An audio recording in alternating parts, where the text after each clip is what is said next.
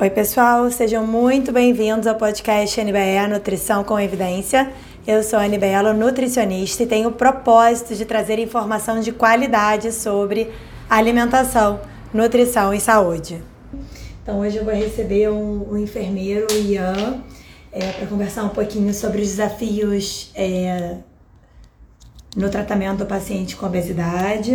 E deixa eu apresentar o Ian, o Ian é enfermeiro, especialista em saúde da família, mestre em enfermagem pela UF, enfermeiro sênior do Núcleo Silvestre de Saúde e Prevenção, professor da Universo Campus de Niterói e integrou por nove anos a equipe multiprofissional do Centro de Referência em Obesidade no Rio.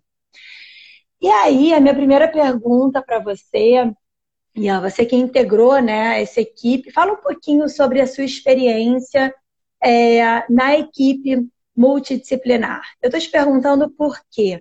É, quando a gente se forma, é, tanto na graduação ou até mesmo em algumas pós-graduações, o papel do nutricionista, às vezes, é tem um papel um pouco isolado. A gente não consegue muito entender como que funciona a equipe, a gente se forma só com profissionais da mesma área.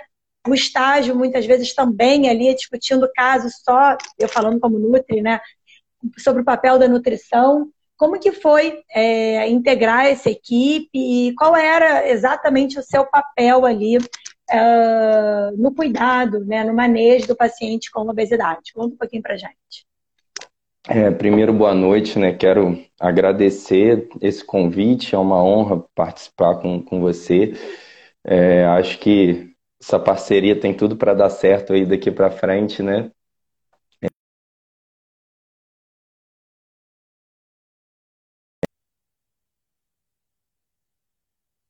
De, de, como que foi, né? Toda a trajetória. Assim como vocês têm essa formação que é, é, mais específica, o enfermeiro tem uma formação muito ampla, né? Muito generalista. Então, não é tão fácil a gente se encontrar é, em uma área. Então, a grande maioria do, do, dos profissionais, né, quando se formam, vão para a área hospitalar, trabalhar com escalas, com plantão, uhum. ou aquela coisa do pré-hospitalar, em ambulância. E aí abriu um nicho grande, né, principalmente a partir ali de 2008, 2010, na cidade do Rio, da saúde da família, com a expansão da saúde da família. E foi a área que eu decidi seguir e fiz a especialização em saúde da família, né? E com isso surge o convite para compor uma equipe de um centro de referência à obesidade, a qual eu não fazia ideia do que se tratava, não fazia ideia de como se tratava um obeso, não fazia ideia de nada. Só que eu descobri que a equipe como um todo não tinha muita ideia de como que a gente ia fazer, né? Foi um projeto realmente pioneiro da, da Prefeitura do Rio, mas era um projeto que era uma promessa de campanha eleitoral que saiu do papel, mas não tinha, uhum. se tinha noção de como se faria. Mas, enfim, resumindo muito a história, lá em 2011 eles contrataram cinco profissionais, né? Cinco categorias. Então, tinha o enfermeiro, tinha nutricionista, tinha psicólogo, educador físico e médico endocrinologista. E aí, no início, a gente tinha, compondo nossa equipe, algumas pessoas com bastante experiência na área. Então, tinha o, o Dr. Valmir Coutinho, endocrinologista. Posteriormente, é, o Dr. João Regis Carneiro também, o pessoal do INAD, né, a Jorginete Damião, Suzete Margolan, enfim. E por aí vai. E uma equipe, ao mesmo tempo, outros profissionais recém-formados, né? Educadores físicos, enfermeiros, é, psicólogos. E a gente, querendo entender como a gente faria esse projeto, a gente foi iniciando esse trabalho e enfim, primeiro, qual público a gente atenderia? E o Valmir Coutinho, na época, falava muito, gente, são muitos obesos, a gente não, tem essa noção, né? E a gente optou por trabalhar só com obesos grau 3, né? Só com, com obesidade grave. E assim, em um mês a gente tinha 100 é, é, obesos grau, grau, grau 3 lá em Acari. Né? A gente ficava dentro de uma unidade básica de saúde, né? Então uhum. era associado à saúde da família, então a gente recebia os pacientes é, é, referenciados pela estratégia e a ideia era fazer esse acompanhamento em conjunto, né? Então, a partir disso a gente foi é, primeiro vendo o que chegava para gente, quais eram as demandas, né? Que vai muito além da perda de peso, tem toda a questão das comorbidades, que são muito importantes, que eu acho que depois a gente vai falar melhor. E aí cada profissional tentando entender ali um pouco o seu, o seu papel, né? Claro, a gente leva muito para a saúde da família, que o enfermeiro acaba sendo, a gente brinca, né? O tudólogo, ele faz tudo, né? Porque você tem uma equipe básica ali do, do, do enfermeiro e do médico, então a gente cuida de, de bicho do pé a, a, a fazer parto, a gente está fazendo ali. Então a gente pensando muito em questões de, claro, antropometria, de orientação, de, de grupos, né? É, muita questão do acaba caindo no diabético e no hipertenso, que a gente tem muito forte na, na, na, estratégia de saúde da família. E aí o trabalho foi sendo constituído dessa forma, mas também com inquietações. Né? Eu acho que todo mundo da equipe ficava, e aí, qual é meu papel? Então foi, foi uma grata surpresa e foi muito bacana que a partir disso todos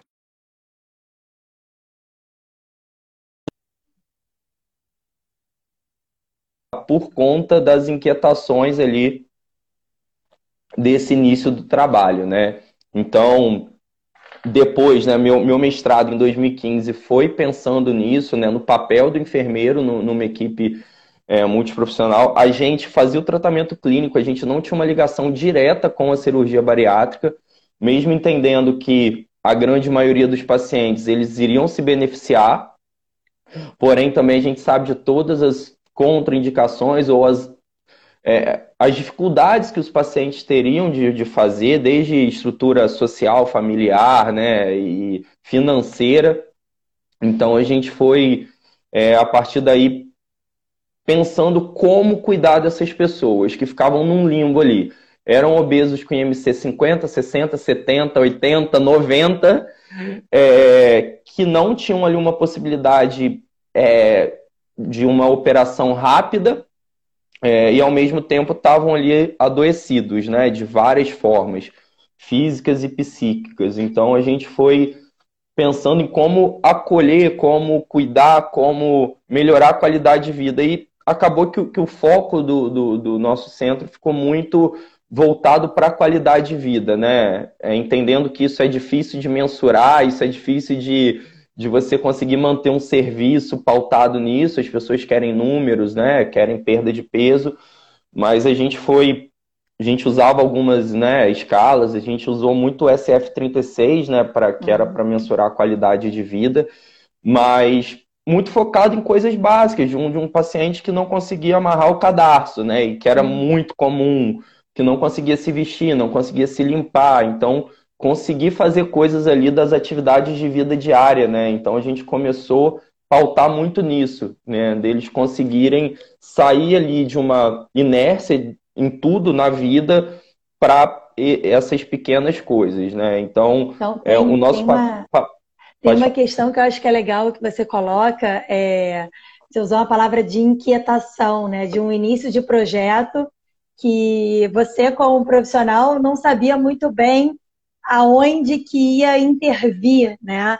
E quando a gente fala de tratamento, a gente fala da obesidade tanto do ponto de vista de tratamento quanto do ponto de vista de prevenção.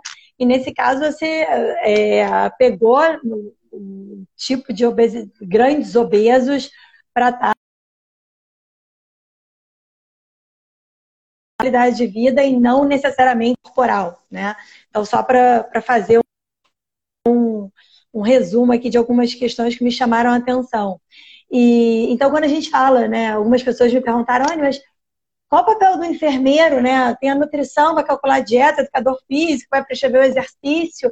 E o enfermeiro, então, essa é uma inquietação que eu recebi e é uma inquietação que você tinha, sei lá, 10 anos atrás, há não sei quantos anos atrás, uh, sendo parte pioneira aí de, de, um, de um início de um centro é, de referência. E aí você coloca muito que parte do cuidado era o acolhimento e era garantir, ou orientar, é, educar e ajudar uh, nessa, nesse, nessa orientação em relação às atividades de vida diária, né?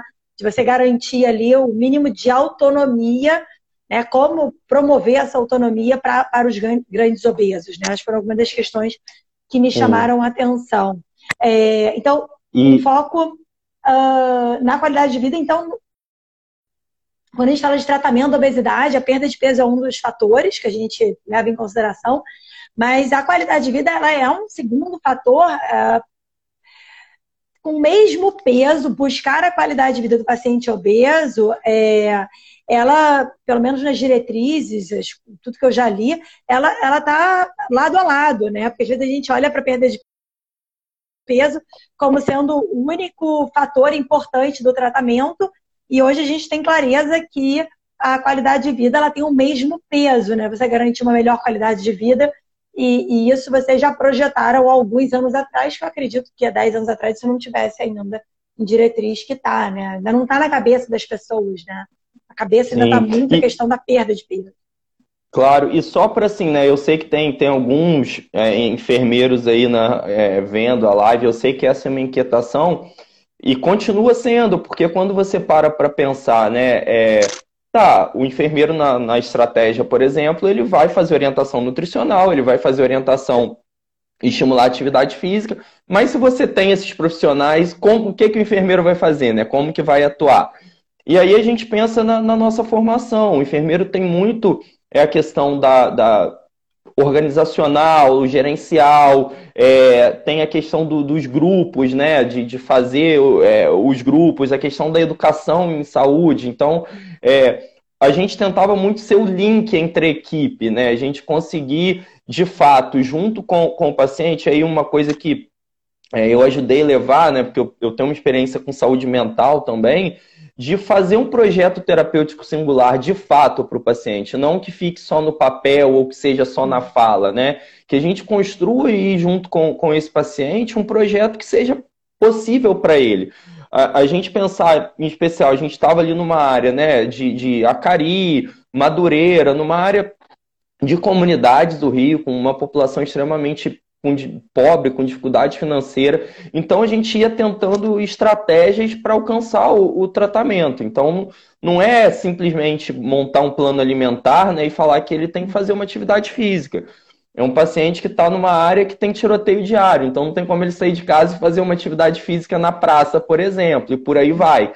Então a gente pensar em cada sujeito ali, então acho que o, a, a grande função acabava sendo uma gerencial organizacional. É, claro, a gente atuava clinicamente, é, a gente era o primeiro contato, a gente recebia esse paciente, a gente fazia uma anamnese dirigida, que inclusive foi construída também por nós, né, pelos enfermeiros lá, é, alguns que passaram por lá, grandes amigos, né, então assim, a gente foi criando tudo isso, então a gente vai conseguir analisar a demanda daquele, daquele usuário e encaminhar, né, então geralmente o paciente chegava, a gente fazia um grupo de recepção com dois ou mais profissionais, ele ia para a consulta do enfermeiro e a partir daí a gente startava o, o tratamento. Muitas vezes a gente via que aquele paciente tinha uma necessidade urgente de ir para o endocrinologista. A maioria das vezes não, ele vai precisar primeiro do psicólogo, ele não vai conseguir atingir nada em relação à questão alimentar, por exemplo, com várias situações de vida que ele está vivendo. Então, e a gente ia analisando cada caso e pensando no projeto terapêutico é, singular a partir daí. Né? E claro, o, o grupo foi um carro forte, é, é, eu acabei também, eu e uma colega nutricionista também, a Carol Coutinho, né? A gente foi para São Paulo fazer o. É uma o... querida, a Carol foi minha estagiária. Pois é, ela é, é maravilhosa, uma irmã da vida, assim. E aí a gente foi para São Paulo fazer o grupo, fazer o curso de, de educadores em diabetes né, na sociedade brasileira, que foi também um curso muito bacana, assim, que eu recomendo para todo mundo que atua na área, né? Obesidade, síndrome uhum. metabólica, diabetes, né? Esse curso, né, Educando Educadores, é incrível e, e valeu muito a pena fazer. Então, assim, a gente ia buscando é, é, várias outras formas de, de, de, de atuação para conseguir atingir da melhor maneira. Então, a partir daí, né, a gente criou diversas dinâmicas, inclusive foi publicada recentemente em parceria com a, com a UERJ, os profissionais do CRO, né, um, um manual de dinâmicas, um livro né, com diversas dinâmicas voltadas para esse público é, porque a gente entende que é muito específico, né? Não dá para a gente pegar qualquer coisa que já existe e volta a falar, não eram só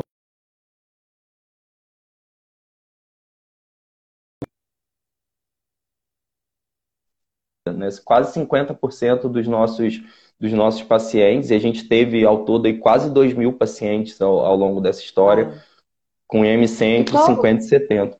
Qual, é, qual era o maior, assim, se você pudesse colocar aqui para a gente, o maior desafio uh, desse atendimento? Achei muito bacana, porque é exatamente isso, né? Você vai em qualquer.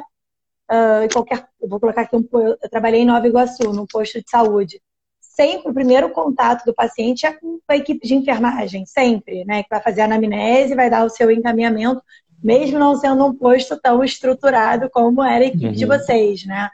É... Agora, qual era o maior desafio, assim, que você via no, no dia a dia? Era, era a adesão desses pacientes a ir até a, estar tá realizando algum exercício ou, ou ir até o, o posto para participar dessas dinâmicas em grupo? O que, que, você, que, que você viu? Era a questão da mobilidade mesmo? O, o, enfim, tinha algum, tem algum desafio de, que, que te marcou durante esse, durante esse período? Sim.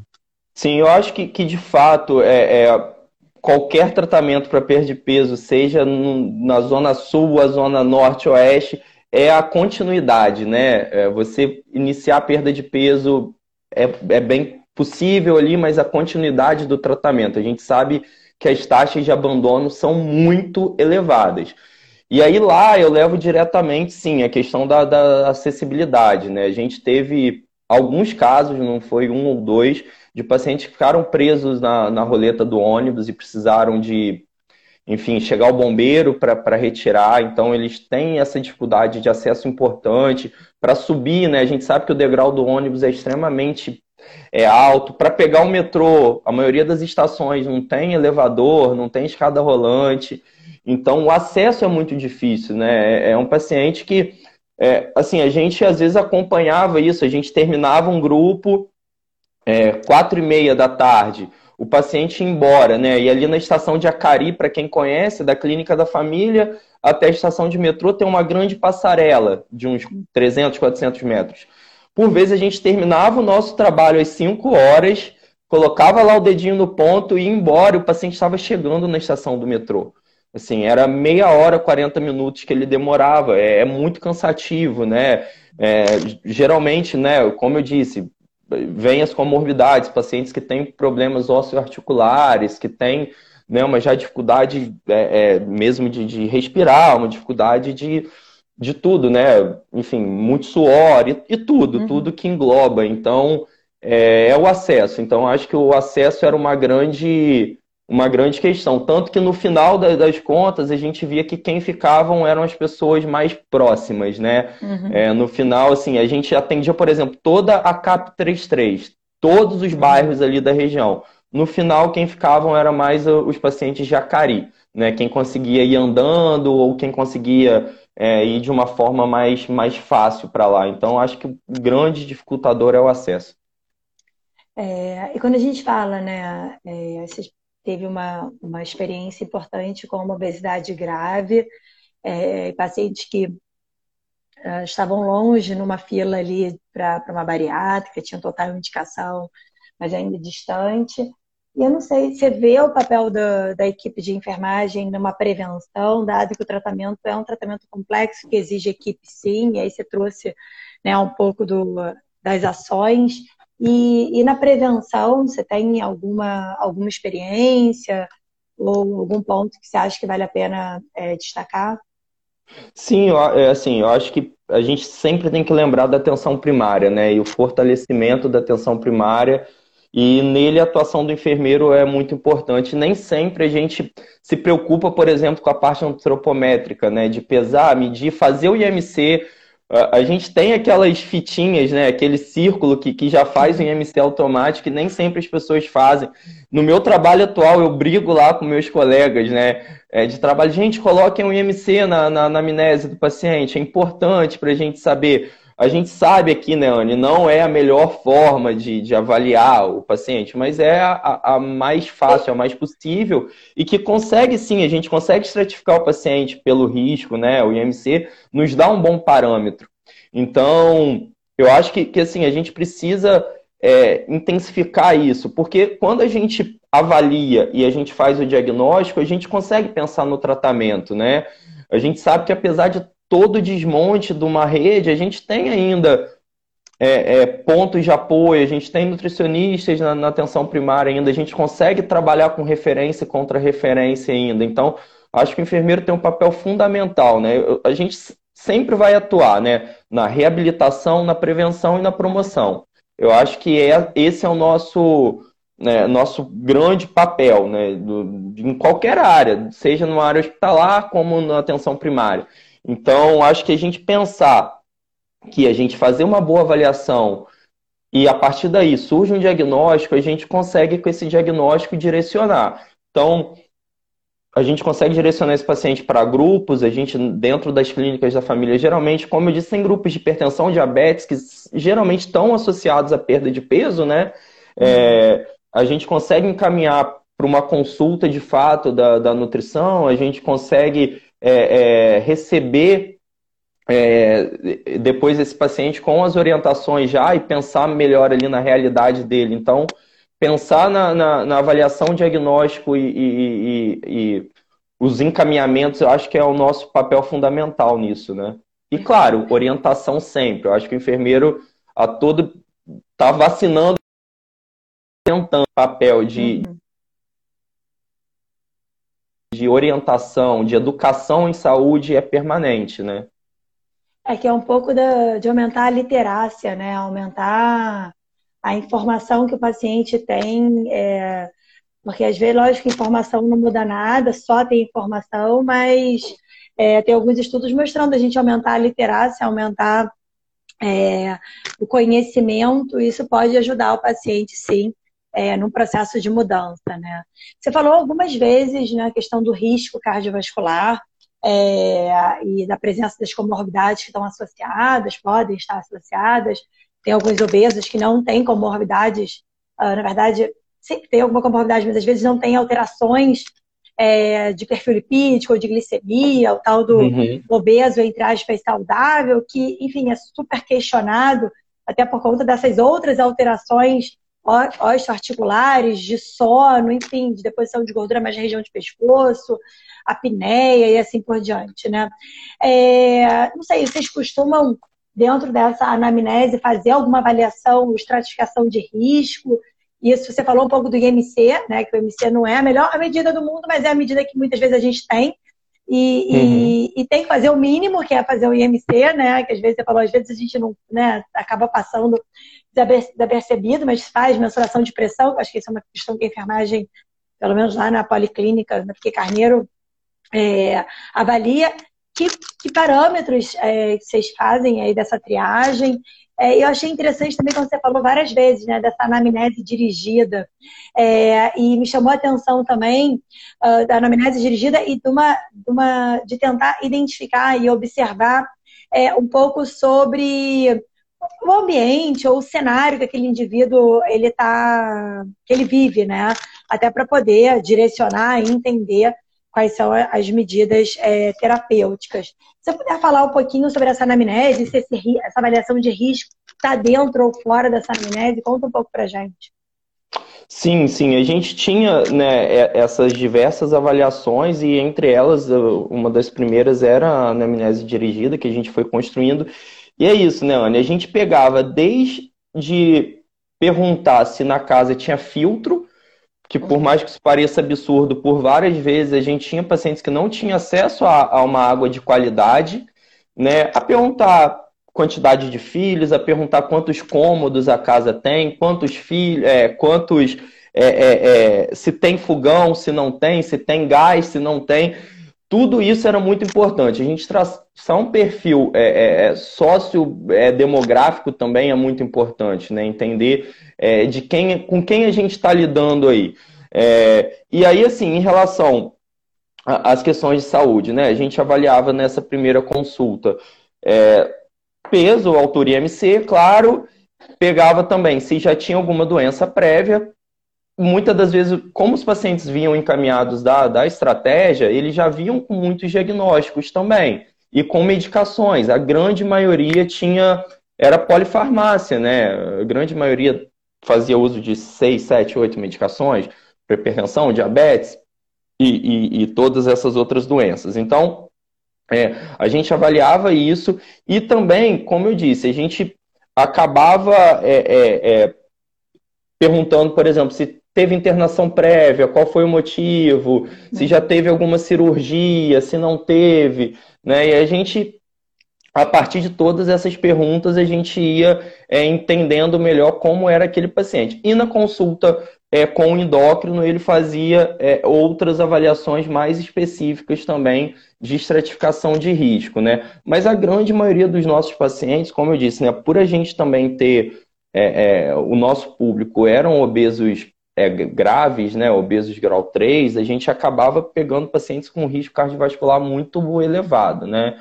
Então, enfim, um adendo, porque ontem eu recebi a, a notícia de, de, uma amiga nossa, assim, a gente tem um grupo até hoje, ela mandou, ah, um ex-paciente nossa faleceu. Então a gente tem tido, assim, nesse período que infelizmente o projeto né, encerrou, esses pacientes ficaram abandonados, vários pacientes que estão aí é, em consequência disso, infelizmente, vindo a óbito por esse, por esse risco que eles tinham, né? E assim, na minha pesquisa, né, Anne, de 2015, de mestrado, é, com 310 pacientes, eu fiz um, um, uma avaliação né, documental do, do desses é, prontuários que a gente tinha aí é, é, coletado essas informações na anamnese, a gente tinha 78% de pertensos. Então, assim, é, é um número assustador. É, na população em geral está em torno de 11, 12, se eu não me engano. É, é 78, é 80% praticamente. 8 em cada 10 pacientes tinham hipertensão e, e quase 50, 48% eram diabéticos. Né? Desses 43% eram hipertensos e diabéticos. Então, é, é, é um risco absurdo, né? imensurável. Né? Agora, esses Exatamente. pacientes, eles iam para. Eles tinham indicação, tinha indicação expressa da bariátrica, mas eles eram encaminhados em algum momento para a bariátrica? Eram, né? Sim. A, e aí também gente... tem o papel do enfermeiro. Aqui a gente está falando um pouco mais da, da questão do falco nas claro. comorbidades, mas tem um papel, uh, acho que até para o pessoal que está aqui, mais claro ainda do, do papel da, do, da equipe de enfermagem dentro né, de um pré, dos grupos de pré, do grupo de pós, né? Sim. Eu não sei se você tem é. experiência também nesse. Sim, a gente fez, é, a gente teve alguns pacientes que a gente acompanhou que, que operaram. Como eu disse, claro, quando a gente olha é, no primeiro corte, 100% tem indicação de cirurgia devido ao IMC. E aí vem todo, todo o resto. Mas a gente tinha limitações, né, Anne? A gente sabe que a questão da, da cirurgia é pública, é tem um complicador, né? A gente tem os hospitais federais, mas aí a pessoa tem que ter ali o prontuário. E a gente tinha pelo estado lá no Carlos Chagas, né? Que se eu não me engano fazia 20 cirurgias por mês.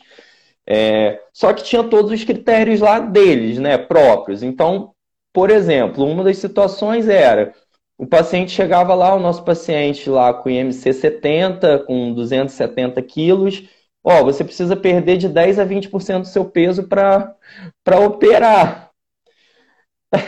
É ilusório, assim, é, com um papelzinho, né, de uma receitinha.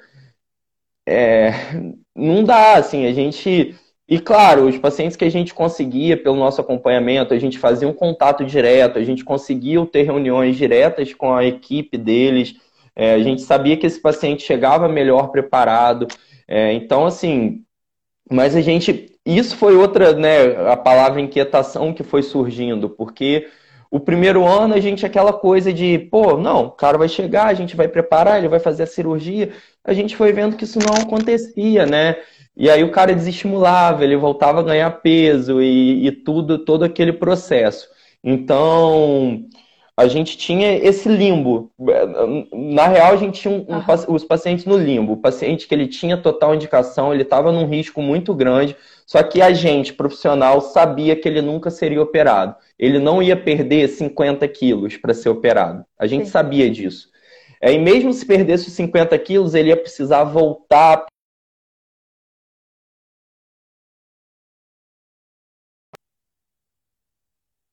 E é importante ainda. Isso era uma. É, mais aí Oi? que entra, aí que entra de forma, acho que mais importante ainda a questão da qualidade de vida, né? Exatamente. E dentro desse limbo, a busca por você, de que forma que eu melhoro a vida, ou eu não sou capaz de melhorar, mas de que forma que essa pessoa pode melhorar a vida dela, né? Como que a gente garante informação, orientação, aconselhamento, acolhimento para é, especializado, né? Que não é receber um papel, um papelzinho do tipo você tem que perder 50 quilos, né? Porque isso não é acolhimento, né? Isso, na verdade, é justamente o oposto, é até um é zero gentil com, com o paciente, mesmo que seja uma recomendação, né?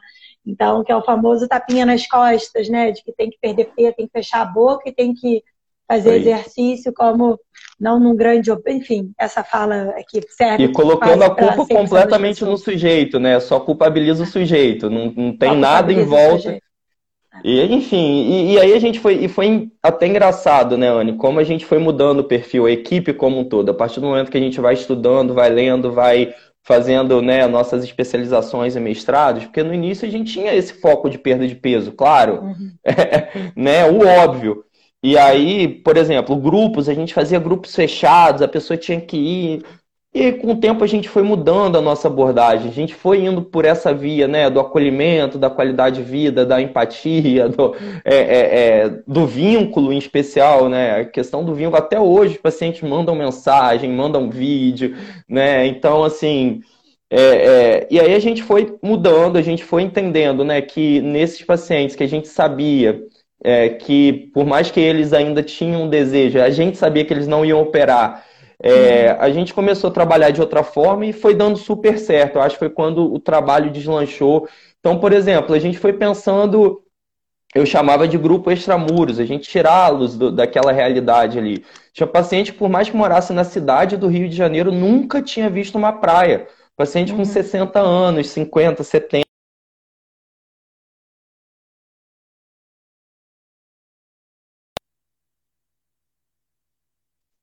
De Arte do Rio, a gente foi, enfim, foram, foram experiências assim incríveis que a gente teve com, com, com, os pacientes de entender que o trabalho era muito além de falar que ele tinha que, que né, perder peso, né? Não era só isso, tratava-se de falta, muitas outras coisas, né? É, eu não sei, mas isso falta hum. na nossa formação. Né? Você vê que é, você passou por uma experiência inicial com um objetivo, depois isso foi mudando ao longo do convívio e do, das coisas que foram surgindo. E acaba que o profissional de saúde, é, eu vou generalizar aqui, é, acaba sendo mal formado, tendo uma má formação para trabalhar uh, com o paciente com obesidade, né? Culpabilizando, responsabilizando ele sobre, sobre o problema e muitas vezes afastando o paciente do profissional, porque ele começa a ficar a, a não buscar ajuda, porque ele já sabe que ele vai escutar. Né?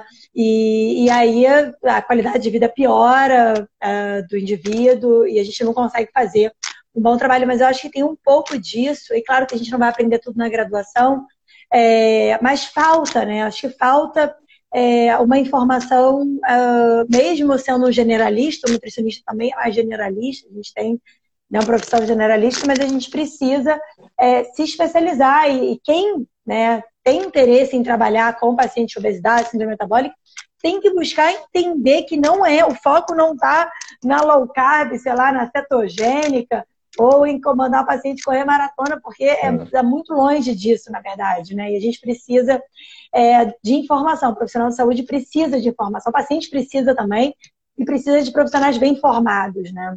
Eu vou. É, ainda mais pensando nessa realidade, né? Como eu disse, a gente é, é, descobriu vários casos, enfim. Eu sei que hoje é mais limitado, mas era isso, era paciente que tinha sido violentada na, na, na, na adolescência. Então, ela começou a ganhar peso por isso. Então não adianta, eu posso dar mil dietas para ela, que ela não vai perder peso, né? É, são várias outras questões envolvidas. E volto a dizer, não foi um, dois casos, né? Como a nossa realidade era ali dentro de, de uma comunidade, a gente tinha diversos casos desse nível. Então, é, é mas é isso, eu acho que falta realmente preparo, falta é, é formação para a gente entender que é um problema amplo, né? E a gente pega, por exemplo, rapidamente, a gente tem 15 anos aí de Vigitel, né? A gente ganha aí 20% de pessoas com sobrepeso e obesidade no nosso país em 15 anos. E as pessoas continuam achando que problem o problema é do sujeito, né? É. Que a culpa é da pessoa, né? Não, não é de, de todo um... Então, assim, enquanto a gente pensar dessa forma, vai ser muito difícil tratar também, né? Então, assim, acho que mas enfim, a gente vai vai aprendendo, vai conquistando e vai transmitindo um pouco dessa experiência. Assim, no final, o que a gente foi vendo que dava mais certo era, por exemplo, o trabalho em grupo, que parece que é batido. Ah, mas trabalho em grupo, de novo. Primeiro, né? Como você faz o grupo? Qual é o foco do grupo, né? É, se não é só uma palestra, você falar e o outro escutar e sair dali. Então, primeira coisa, como você vai construir esse grupo? Quais são os objetivos é, disso, né? E a gente foi entendendo que, senão a gente reproduz o que ele tem em casa. É um cara que já é extremamente isolado. É uma pessoa que não sai de casa porque é isso, ele não consegue pegar transporte público, ele sente dor para sair de casa, ele sente cansaço, é, ele sente preconceito. Então, se ele chega, eu atendo ele no consultório, ele vai embora, eu estou reproduzindo o que já acontece. Então, a gente foi vendo que coisas que talvez fossem até clichês, mas de, né, de criar ali, às vezes, algum desafio entre eles, de criar grupos para eles uhum. se falarem, para eles se estimularem, foram as coisas que foram é, é, acontecendo. Mas, como eu disse, com muita experiência de até como fazer o grupo. Que enquanto, por exemplo, ah. a gente fazia grupos limitados, fechados ou né, mandatórios, ah, esse, esse tema hoje vai ser para falar disso e pronto, e acabou. As coisas não davam certo, né? E essa questão do, das palestras, né? Tem muita gente que acredita ainda que grupo significa uma palestra educativa, né? E tem tanta dinâmica e tanta coisa disponível, né? Até o próprio DPP, né? O modelo do diabetes, né? Do Diabetes Prevention Program, ele traz um pouco, né? De como como o profissional deve falar no grupo, né? Uh, o tempo que ele precisa esperar para as pessoas se manifestarem. Tem tantas estratégias né, para fazer com que o grupo flua e tenha bons resultados ali, é, bons frutos. Eu vou, eu vou pedir, né? Primeiro, super te agradecer. Eu vou aproveitar e convidar aqui. Quarta que vem a gente tem encontro, né? Para no YouTube para com outros especialistas. Então, eu vou trazer alguns temas de hoje até para os outros profissionais, para o educador físico, colocar os nutris, enfim, e, e, você colocar também um pouco mais da sua experiência, vai ser no formato de quiz, então, quarta-feira que vem, às 19 é, O Ian faz parte também do nosso corpo docente da pós, né? Vários projetos em parceria, muito bom, muito feliz. É muito bom ter, né, poder montar uma pós com profissionais de várias áreas, desde a psicologia, da educação física, ah, da farmácia, da fisioterapia. Então, contemplando aí né, as terapias alternativas que já são, né, é, devem ser utilizadas, o nutri, o endócrino, o cardio, enfim. Então, uma pós com vários especialistas e faltava né, o enfermeiro para estar tá compondo a nossa pós e a gente está agora na segunda turma e eu estou super feliz aí que você aceitou o convite e vai falar um pouquinho da experiência, falar um pouco sobre exames laboratoriais, enfim. Depois a gente conta aí né, nos próximos capítulos. É, não sei se quiser dar mais algum recado, fica à vontade, mas eu estou aqui super feliz e, mais uma vez, te agradecer a parceria, te agradecer por você ter se disponibilizado, estar tá aqui e estar tá compondo o nosso corpo docente com tanta experiência clínica e essa vivência, né? É, que poucas os profissionais é, têm. Então, super obrigada, Ian. É, como eu disse, eu que, que agradeço esse convite, poder participar. Eu acho que quarta que vem vai ser incrível a gente poder né, ter de novo uma equipe né, multi e podendo conversar sobre isso. Eu acho que isso só enriquece né, qualquer tratamento. De fato, se a gente focar só em uma profissão, é, vocês, nutricionistas clínicas que estão aqui e os outros profissionais, a gente não consegue atingir nossos objetivos é, fazendo esse tratamento sozinho. Se a gente não tiver um bom educador físico, né, um bom médico, um endócrino, um clínico, uma boa nutricionista, enfim, é impossível. Um psicólogo é, é um tratamento que é muito complexo, é uma doença multifatorial, né? Então, sozinho a gente não vai conseguir é, praticamente nada. Então, é, eu penso que vai ser incrível esse, esse encontro, de fato, estou ansioso por ele também. Hoje a gente já aqui já, já falou, ia ser meia hora, já, já, a gente já passou bastante do, do tempo. É realmente um projeto que eu, que eu tenho muito orgulho de, de ter feito parte, né? E, enfim, cada um. É, a, a felicidade é que cada profissional dali eu sei que saiu por, por enfim, muito mais das questões. É, do que ocorreu, né, do que por vontade própria, porque eu acho que pela grande maioria estaria nesse projeto até hoje, mas todo mundo, como eu disse, fez mestrado, doutorado e continua atuando na área e todos profissionais muito sérios, competentes, então que agregam muito também. Então, assim, é, é de fato um projeto que eu me orgulho, eu ficaria falando aqui até amanhã, mas é isso, eu acho que a gente vai ter muitas outras oportunidades, né, para falar um pouco de, dessa experiência e e pensar é, em conjunto da melhor forma de abordagem, de acompanhamento, de tratamento é, cuidadoso para esses pacientes, né, que sofrem tanto aí no dia a dia é, e ainda em 2021 sentem na pele essa questão né, da culpabilização, do preconceito. Então, a gente pensar como equipe né, e pensar em maneiras de atingir esse cuidado de forma é, é, que dê mais qualidade de vida para essas pessoas é, me deixa muito feliz. Que bom. Obrigada. Boa noite e nos falamos, nos encontramos quarta que vem. Obrigada, pessoal. Se tiverem dúvidas, tchau, mandem aí no direct. Tchau, tchau. Tchau, tchau, gente.